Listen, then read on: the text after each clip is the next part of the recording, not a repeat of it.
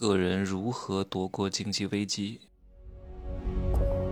没有事实，没有真相，只有认知，而认知才是无限接近真相背后的真相的唯一路径。哈喽，大家好，我是蒸汽学长哈。今天的内容有点深，别看我经常讲男女问题，讲情感问题。因为男女问题、情感问题是大多数人主要面临的问题，但其实情感问题、男女问题的背后全部都是金钱问题，金钱问题的背后全部都是经济问题。经济问题的背后是什么？我就不说了哈，有些话不好说的啊。唉，你说我懂这么多，我能够不亏钱吗？不可能。你说我再怎么保养，能不老吗？不可能，我再怎么养生能不死吗？不可能，只能让自己老得慢一点，让自己死得慢一点，让自己无疾而终。但是如果你的年龄活得很大很大，活到九十岁、一百岁，你也不可能无疾而终的，概率非常非常之小。很多病它不是病，它是老带来的必然的衍生性问题。各位跟着我学习。提高了认知，你真的能够不吃亏上当吗？不会的，只能够尽可能的减少你犯错的概率而已。你更不可能听什么课来躲过经济危机的，不可能的。所以呢，我特别不喜欢那种做什么微商和直销的人，这帮人最坏，通常都是社会的闲散人员，通常都是被主流社会淘汰的垃圾臭鱼烂虾，或者是那些。做的还不错啊，做某个生意还可以，但是呢，一时昏了头，被某一个人洗脑了，然后冲动的干了一两年，发现不适合，发现人脉也破坏了，别人觉得你这么一个大老板怎么干这种生意，最后还是回归到他的传统行业当中，这帮人呢？嗯，你知道有多少公司要拉着我去干啊？他说：“哎呀，真奇呀，以你的能力、影响力，你来干我们这个公司，一定能够变成全国第一。”我说：“得了吧，呃，我说你可别让我干。第一，我不会再接触这种行业，而且我在原来的老东家，也不叫老东家吧，我们现在还拿着持续收入呢。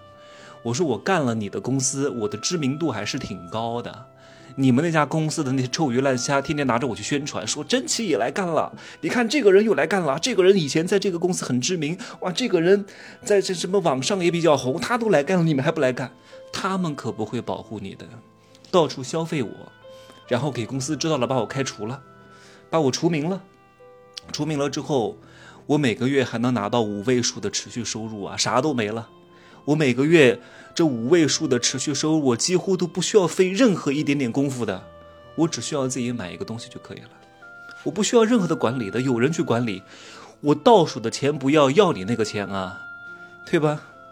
我也不想在你那个圈子成名成腕啊，因为这种圈子的人呢，都是不管别人死活的，都是天天消费大家的啊，没有什么脑子的人，而且讲话打一折。讲话打一折呢，要分两种状况。第一种状况是这个人，他懂，他知道他说的不对，但是他还要故意这样说，这种人是非常之坏的。明明知道这个生意没有那么好，但是他必须要说的特别好。为什么？因为屁股决定脑袋，他坐在这个位置上，而且他啥都没有了，只剩这个事业了，他能不说这个事业好吗？如果他否定了这个事业，就等于否定了他的一生，否定了他五年前、八年前、十年前、二十年前的选择。人是不可能推翻自己的，所以他必须要说这个好。你进来了，他会做得更大；你进来了，他会赚更多钱。他管你死活呢？你耗尽了你的人脉，你你你跟亲朋好友彻底翻脸，你彻底丧失了你主流身份带来的光环，结果在这干了五个月不干了，他管你呢？反正他也挣了你五个月的钱。这种人极其之坏。讲的这个我就咬牙切齿，我告诉你，这个行业里面很多人都是这样的臭鱼烂虾，坏的要命。第二种是犯了一个无知的错误，他们人还不错，那还是比较善良的，但是因为他们很蠢，他们没有分辨是非的能力，他们没有自己的思想，他们被他们的上级、团队长、公司层洗脑了。啊，天天在那宣传我们这个多好多好多好，他连自己都骗了，所以他没有感觉到他在骗谁，因为他彻底相信这个东西是真的，他说出去是毫不晦涩啊，毫无顾忌，因为他觉得就是这个样子的，就这两种人啊。这个行业的人还喜欢说说，你看你们那个项目崩盘了吧？你们这个行业不景气了吧？你马上要中年失业被裁员了吧？不用担心。赶紧到我的怀抱里来，我们这里呢，为你提供了一个温暖的避风港。我们有完善的制度、健全的公司体系、关怀有爱的领导层，啊，保姆式、教练式的团队来为你保驾护航，给你最贴心、最关怀的温暖。所以不用担心，尽管外面风吹雨打，我们这里依旧安静如初，保你平安度过经济危机。讲这个话的人呢，要不就是蠢，要不就是坏。哎呀，没有一点点经济常识啊！整个经济是一体的，别人都不好，就你好，可能吗？别人都消费不起，就你能消费得起，可能吗？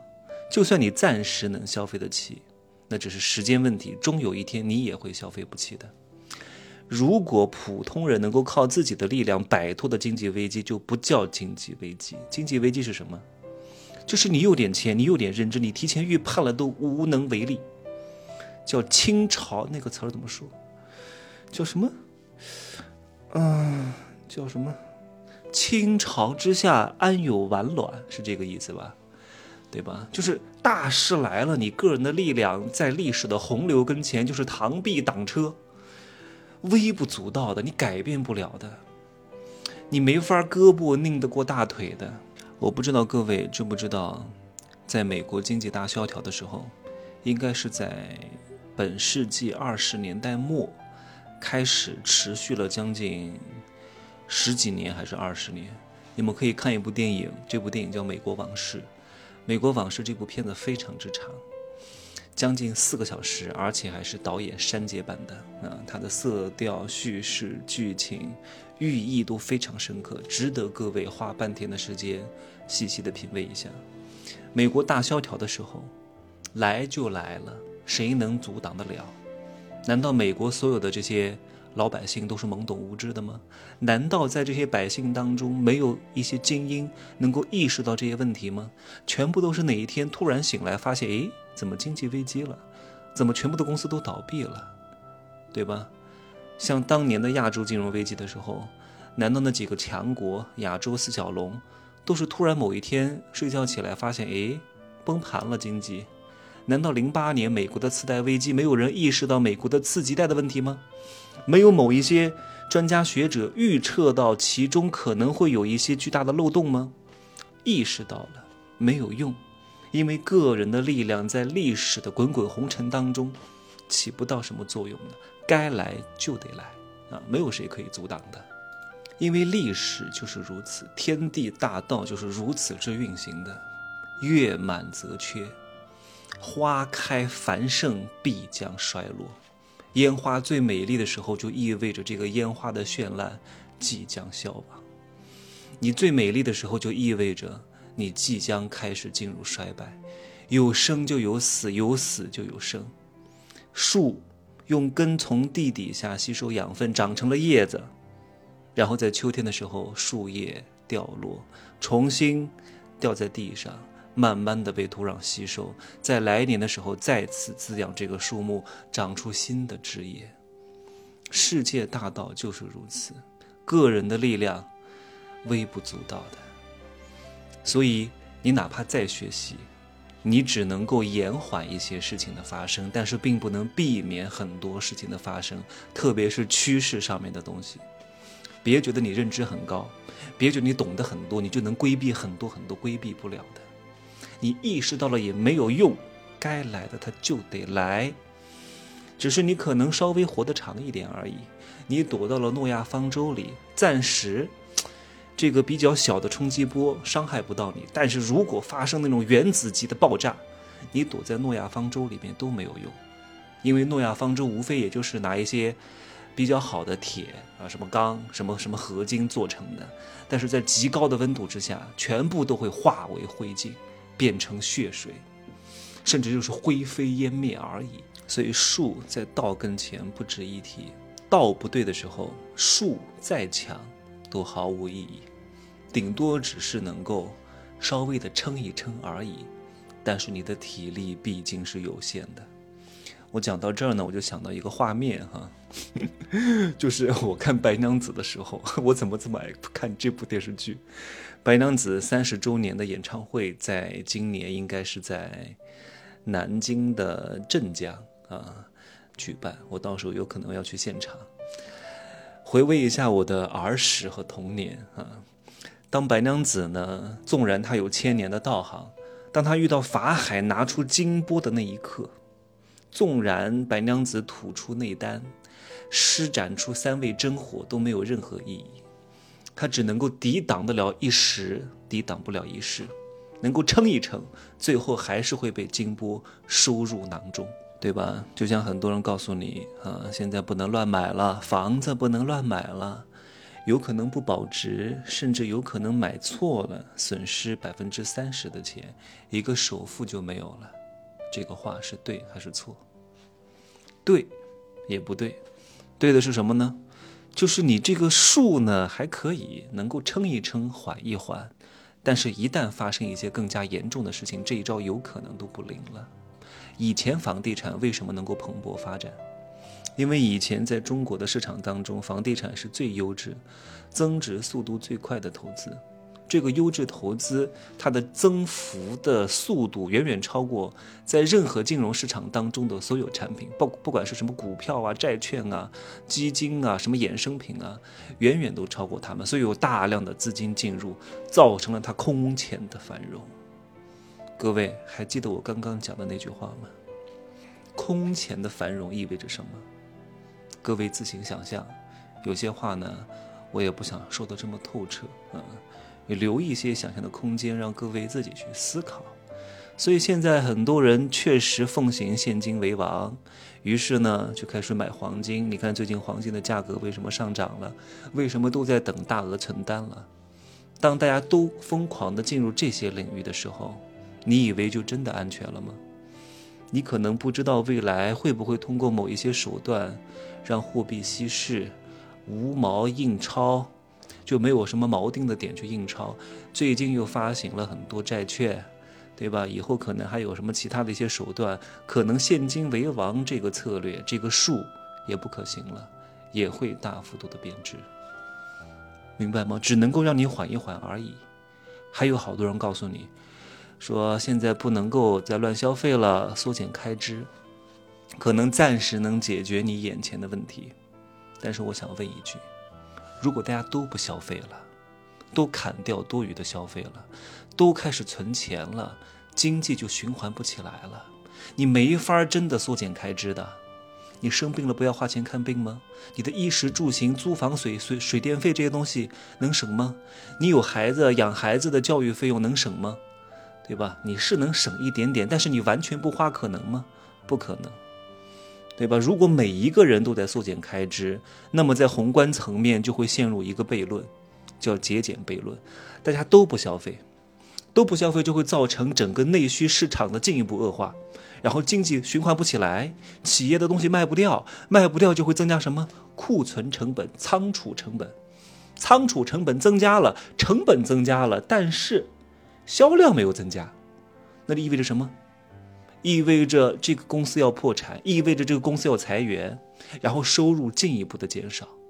你到后来会发现，你越不消费越省钱，然后你的工资就变得越少，你的岗位可能就没有了，降薪裁员了，你反而是越节省，收入就越少，经济状况就越糟糕。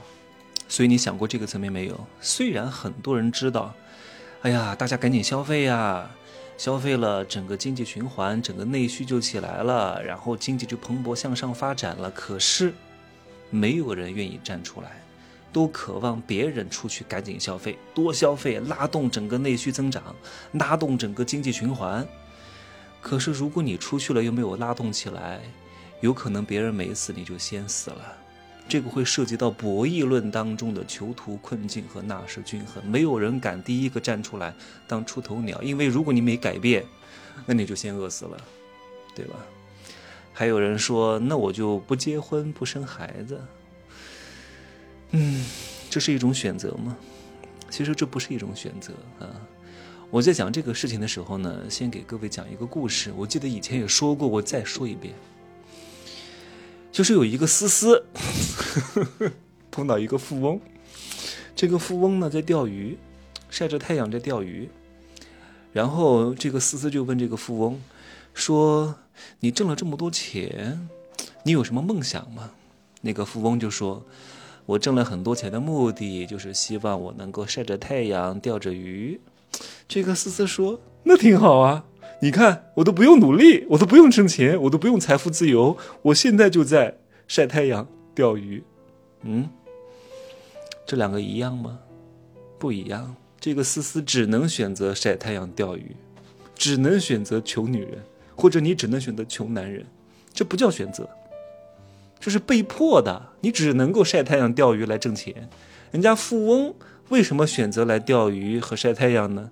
那只是他选择当中的一个。我今儿可以钓鱼，明儿可以钓人，后儿可以钓虾，我还可以去找二两肉，找六块腹肌。我天天想干嘛干嘛，这才叫选择。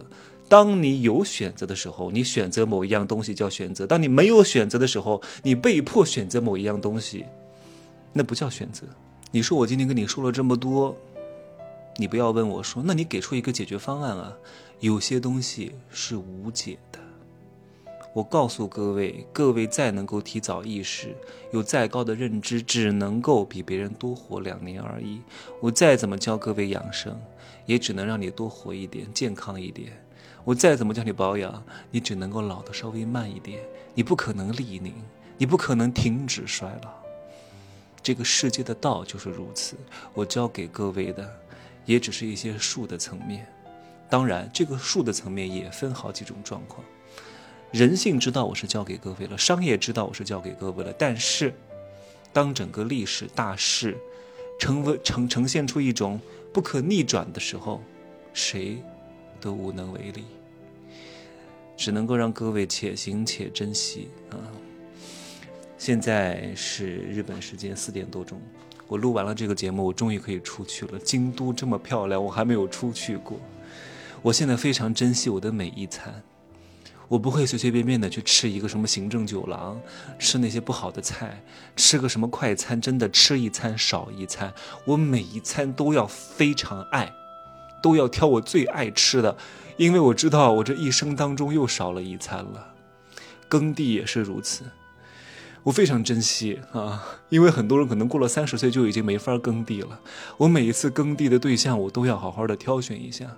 让他尽情的欢愉，从声光电结合在一块儿，达到身心灵的双重享受，而不仅仅只是发泄式的耕地啊，发泄式的交配，那不叫那那个都不叫耕地了，叫交配。交配就是三分钟完事儿啊，因为我知道消耗一次少一次，可能一个月就两次，所以怎么可能随随便便的就把它弄掉呢？我怎么什么都能扯到什么耕地上？嗯，好吧，就这样说。我晚上去吃一下京都的一个非常知名的和牛餐馆啊，日本本国的和牛。我们在中国吃到的和牛都不是日本和牛，日本和牛没法进口到中国，吃的是澳洲的和牛。那我们就好好的品尝一下日本的和牛吧。啊，我晚上会发个朋友圈看看吃的是啥样啊。拜拜。